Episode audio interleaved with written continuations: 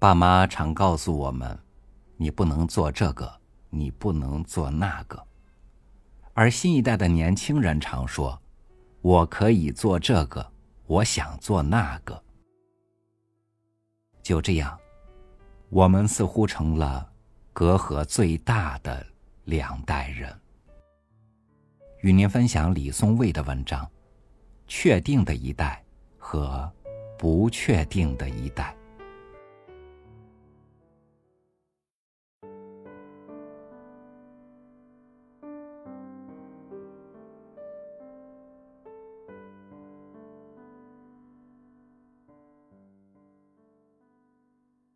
父母常常数落我的睡眠习惯，他们告诉我早睡早起有多少好处，还拿出年轻时的表现作为范本。最让我动容的一句话是：“你就算不为自己的健康负责，也该为孩子的身体想一想。”的确，我女儿不到五岁，动不动就十点、十一点上床。我也没有催促的意识。反观我上小学以前，养成了每天不到九点就入睡的习惯，的确是靠父母以身作则。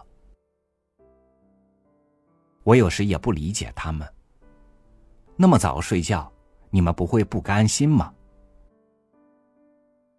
会啊，谁不想玩？他们说，但为了健康嘛。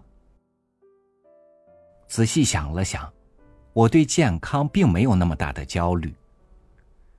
我又问：“那你们是觉得晚睡几小时就要生病吗？这种观念是医生说的还是哪里来的？”他们说不上来，但认为肯定对健康不好，毫无疑问。小孩子睡不够的话，长不高。母亲说。我女儿长得也不矮。父亲又提出新论点：早睡早起本来就是好习惯，可确实有很多事情想做。你熬夜做的都不是正事。父亲一眼看穿了我。玩手机、打游戏有什么用？有时间不如第二天早早花到正事儿上。比如早锻炼。当听到父母说正事的时候，我忽然意识到一点：在他们的世界里，生活是严肃、刻板、乏味的。睡觉对他们来说是正事，是有用的。总体上，父母这代人活得很确定。当一个人认为生活很危险，就需要用规则来保护自己。他们的目标很简单，就是活下去，活得安全一点。对那代人来说，生活并没有太多可供选择的余地。对于什么是好，他们有非常确定的想象。吃自助餐的时候，有人精挑细选，也有人胡吃海塞，吃到胃难受。后者多半还没有完全摆脱心理上的匮乏感。在自助餐厅里，那并非理性的选择，但是换到一个食物匮乏的环境，就是重要的求生策略了。父母那代年轻时，真正可以掌握的东西太少，看不见未来的路，听由天命，凭票分配，没有资源，也没有梦想。不敢下海，不懂理财，牢牢抓着一个铁饭碗，吸收不到更多信息，也不敢相信已经脱离险境。他们每天规律起居，好像唯有如此，才能维持某种恒定感。等着孩子一天天长大，像农民守候麦子成熟。这样一想，我就可以理解上一代了。他们有时候责怪我太马虎、不用心，做不好一个父亲。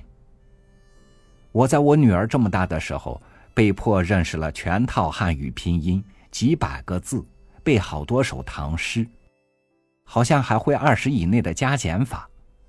而现在，我什么都不教给孩子，哪怕我一整个晚上都在玩手机游戏。你这样怎么行？太不负责任！我终于理解了他们的担忧。可我就是不担心呢，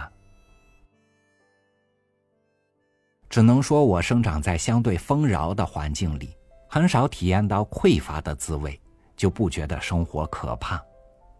虽然健康、财富、孩子、事业一切都有变数，但都没那么值得担心。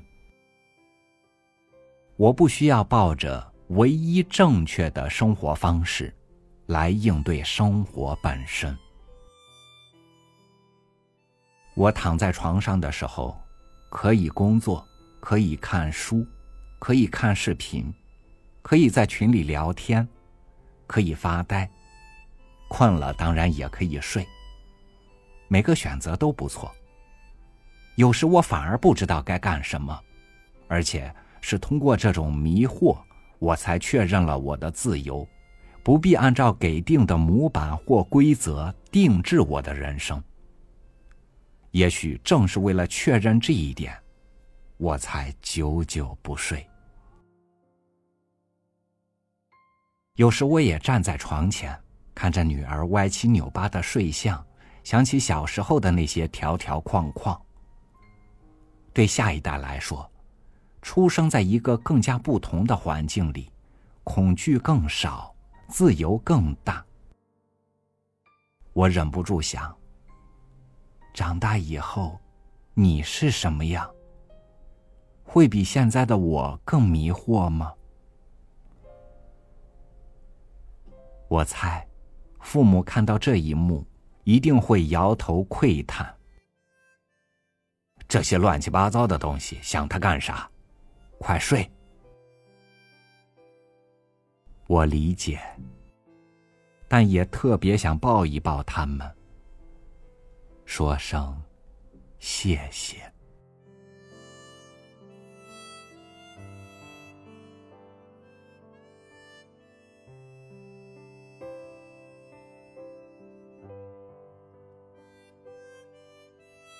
年轻人愿意过自己的生活就去过，做父母的。也可以继续自己的生活方式。